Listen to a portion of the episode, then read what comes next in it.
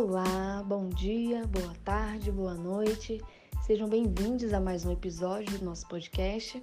Esse podcast faz parte da programação do segundo Festival de Circo em São Luís, realizado pelo coletivo Circo Tá na Rua com recursos da Lei Aldir Blanc, através da Secretaria de Cultura do Estado do Maranhão. Hoje nós vamos abordar um tema um pouco polêmico, tanto para o público quanto dentro do próprio meio artístico, que é limites do humor. Você perde o amigo, mas não perde a piada? E para falar sobre esse assunto, nós convidamos duas mulheres incríveis que são a Del Garcês e a Valquíria Almeida. E ninguém melhor do que elas mesmas para se apresentarem para nós. Olá, meninas! Olá, eu sou a Delciane Garcês. Primeiramente, agradeço a equipe do festival por me convidar para falar um pouquinho sobre humor nesse podcast. E quem sou eu?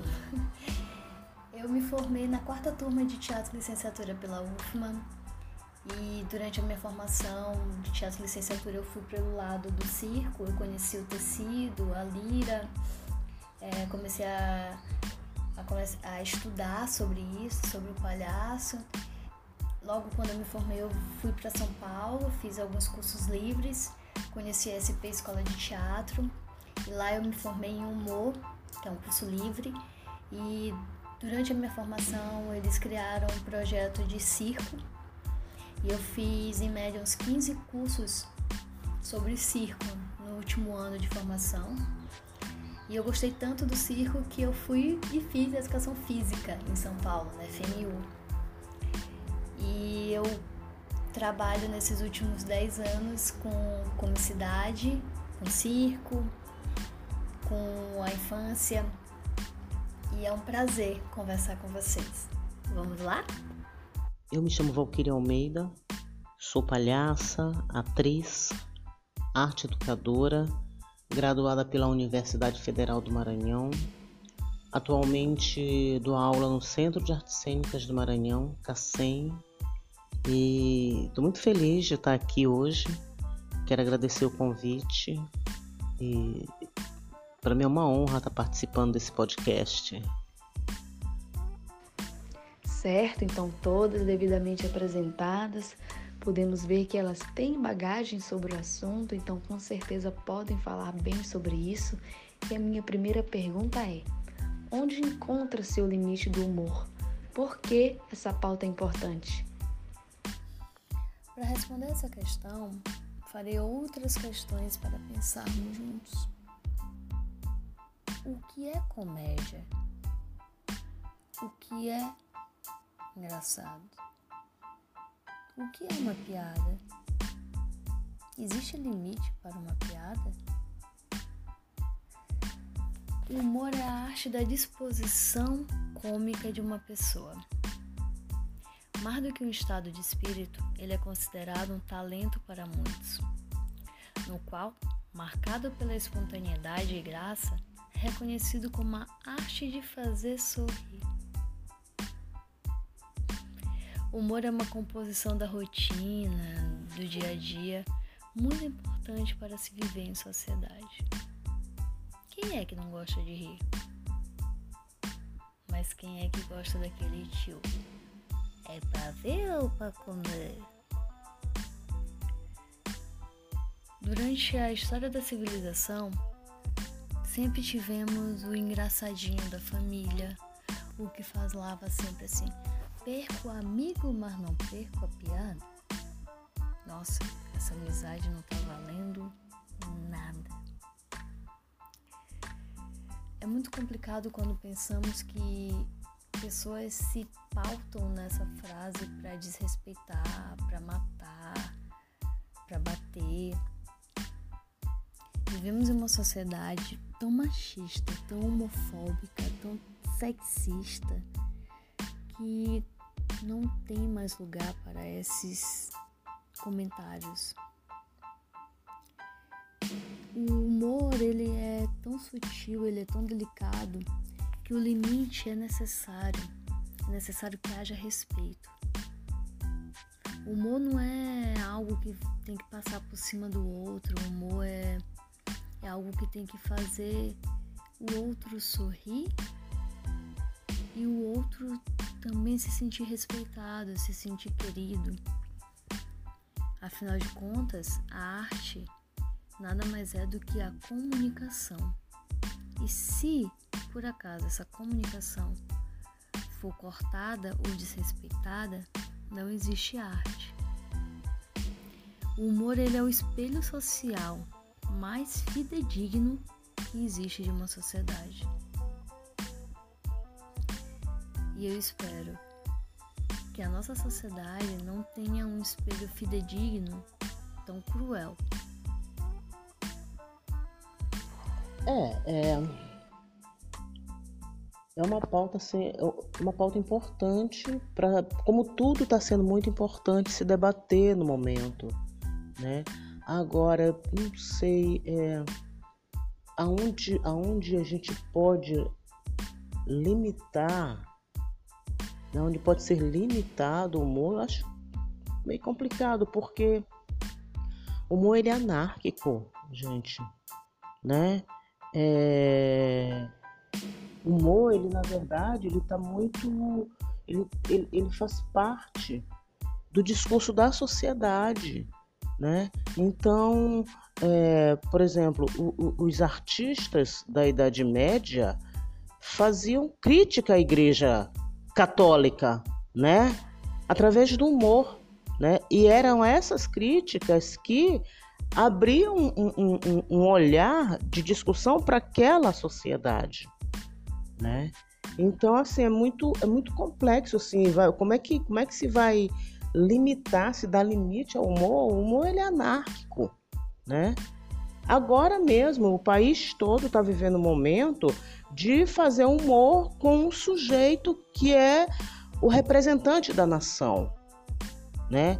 Então, assim, o Brasil tem que começar a, a, a repensar também como é que vai tratar esse representante, né? É, como comentei no início, é um assunto que desperta divergências, inclusive aqui a gente está podendo ver pontos de vista diferentes sobre esse tema.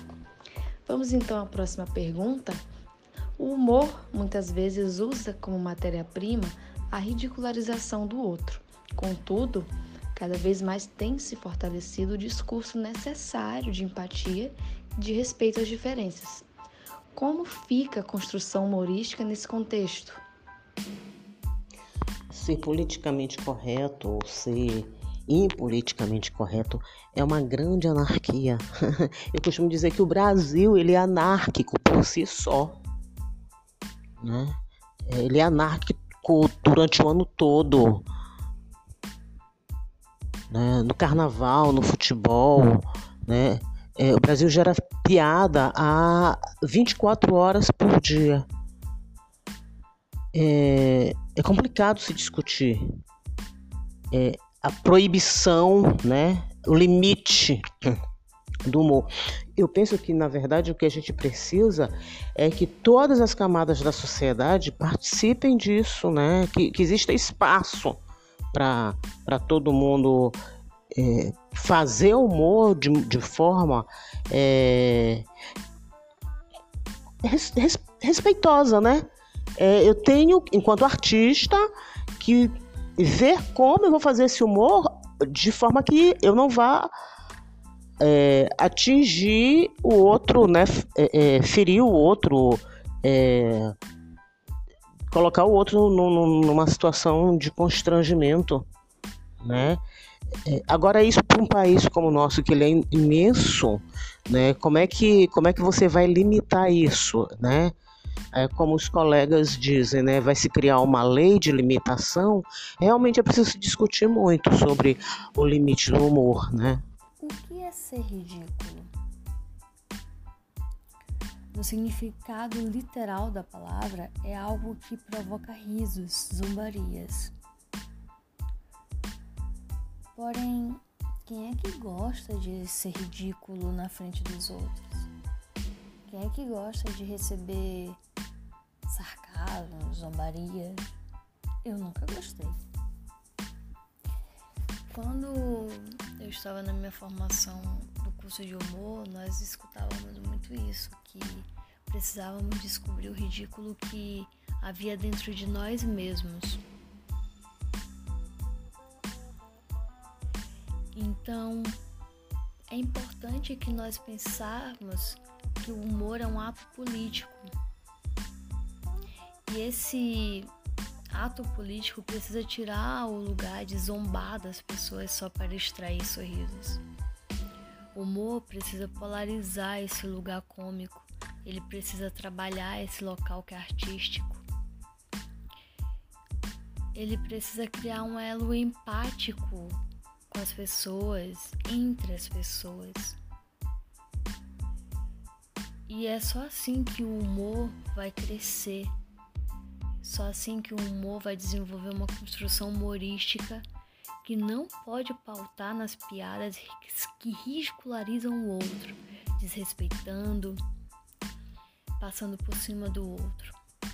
Mas sim, quando ele se ridicularizar e olhar para si próprio, aí sim podemos pensar em um humor grande, um humor saudável.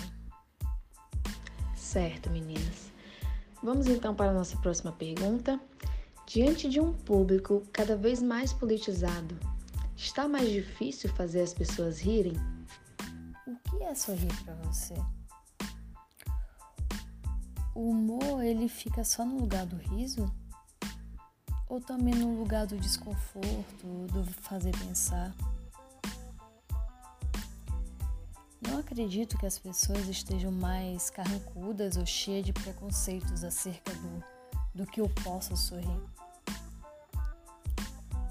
Mas acredito sim que há um, um movimento político que faz com que o nosso público seja mais crítico.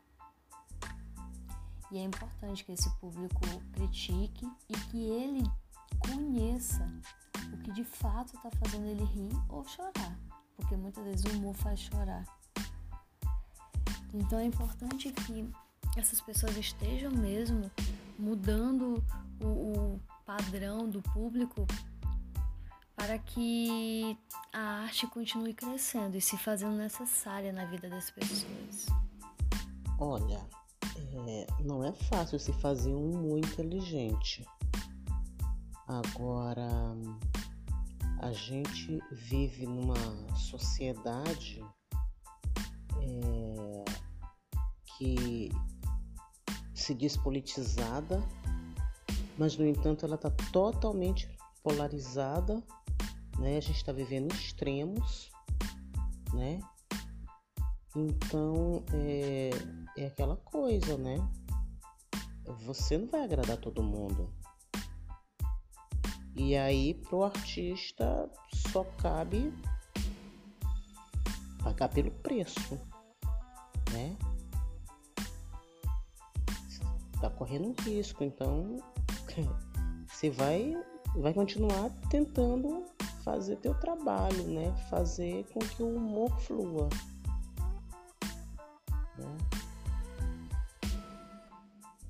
É, é um risco que se corre. Agora, adentrando em um tema que com certeza é importante para vocês, como mulheres, né? A palhaçaria feminina é cada vez mais presente.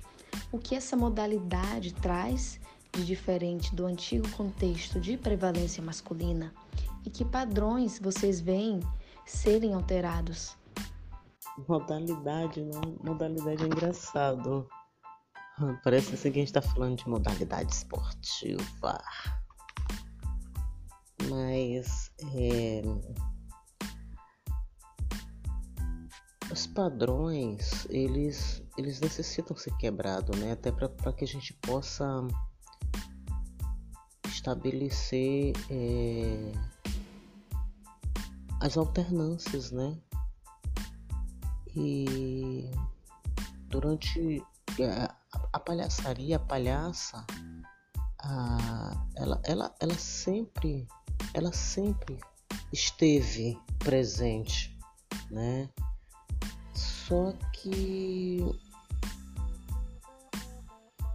com, sabe, com, com uma, uma barreira, né? você não pode, não pode fazer isso. Isso não é para você.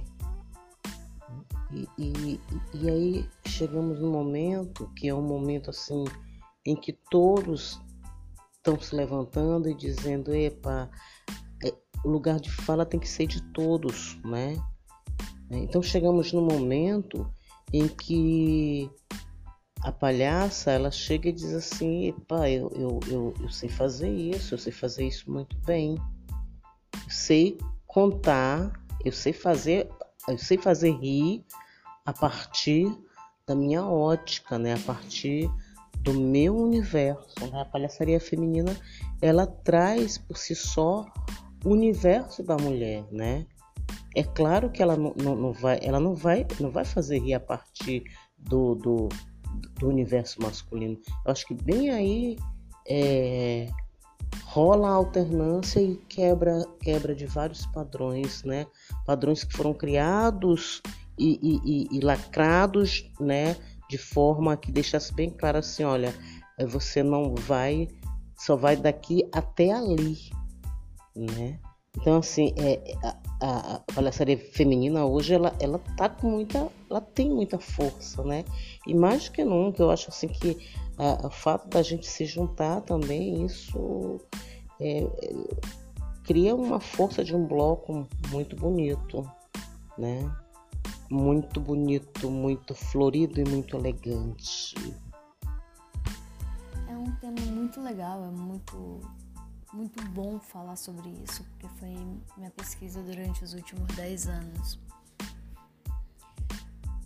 E ao longo da pesquisa que eu tive, foi muito bom ver quanto que as mulheres lutaram para estar onde estão hoje, não só no, no padrão da palhaçaria, mas no padrão de ser mulher, ser um, um ser pensante na sociedade, né?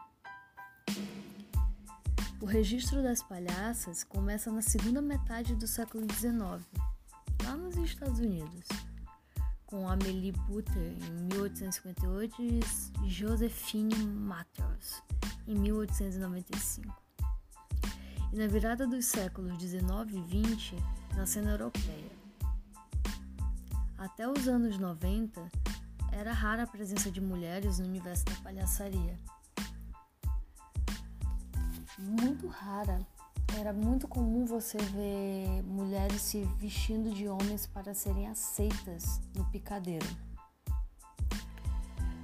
O picadeiro até hoje é um lugar muito, muito machista e ver a mulher sempre em uma figura virtuosa, com seus colãs colados, brilhosos, com uma maquiagem maravilhosa, mulheres magras que vão ser jogadas lá para cima do seu trapézio voador.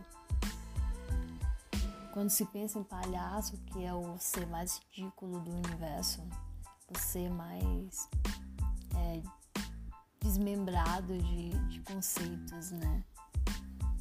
É bem difícil você encontrar esse ser desconstruído em um picadeiro vestido de mulher, mas sim sempre ridicularizando a mulher. É muito importante você pensar sobre isso. No ambiente circense, até hoje é limitado a figura da mulher para trapézio, equilíbrio, beleza, feminilidade. É uma perfeição que é dotada para a mulher. Lembro que quando fiz minha formação lá na SP Escola de Teatro e Humor, eu pude conhecer o universo do palhaço com palhaças. E isso foi muito bom, porque até então nunca tinha tido a oportunidade de estudar com mulheres palhaças.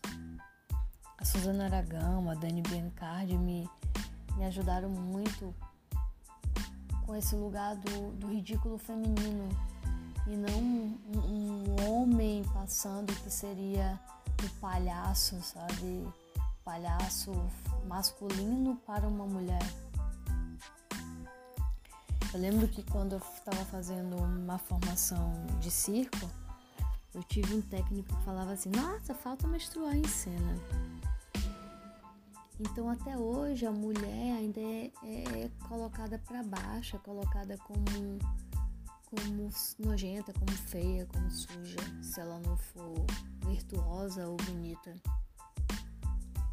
Então, ver mulheres no palco, no picadeiro, na rua, é incrível porque abre oportunidades para que outras meninas possam sonhar e fazer o seu lugar.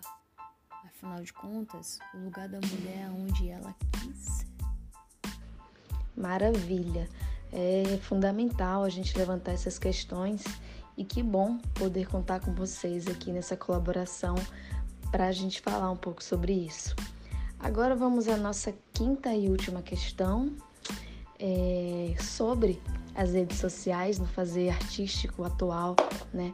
As redes sociais são hoje uma grande vitrine de conteúdo humorístico, né, com a emergência de vários artistas que produzem comicidade afastando-se do humor pejorativo, mas sim utilizando-se de referências da infância, de situações cotidianas e etc. Essa linguagem tem mudado a forma de se ver o humor? Nossa, sem dúvida. As redes sociais é uma grande vitrine, sim. É, é, e é assim, uma ferramenta que acessibilizou bastante, né? É, e aí realmente vai, vai realmente é, a questão do humor, ele vai sofrer mudança nesse processo, né? Porque é, imagina, né? Você ter seu trabalho exposto e ser visto em qualquer canto do planeta, né? E vice-versa, né? Você vê o trabalho de outro, né? Então, é claramente que, que o acesso à rede, o uso da rede, é, te leva a abrir caminhos, né? Abrir perspectivas. É muito bom, muito é muito positivo, né? Principalmente se a gente sabe como usá-la, né? As redes sociais mudaram o ver e fazer de toda uma sociedade. As crianças já veem essa nova terrinha querendo saber mais, querendo mexer, já vem com o dedinho touchscreens, né? É, eu já vi umas crianças mexendo na revista com seu celular, é incrível isso. Enfim, a velocidade de pensamento que ninguém consegue acompanhar. E isso não ficaria para trás na comédia. O fazer humorístico mudou e teve que buscar em sua própria essência um novo fazer cênico. As formas estão se reinventando e buscando um novo olhar perante essa sociedade tão maluca que vivemos atualmente. É isso, né?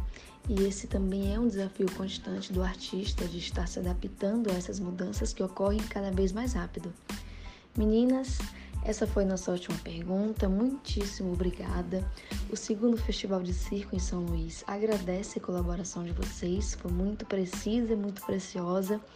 E esse também foi o último episódio do nosso podcast. Hoje é o último dia de programação do segundo Festival de Circo em São Luís, mas fiquem ligados que ainda tem muita coisa boa para rolar hoje. Ainda teremos espetáculo, números, oficinas e entrevista, então fiquem ligados e aproveitem. Até mais!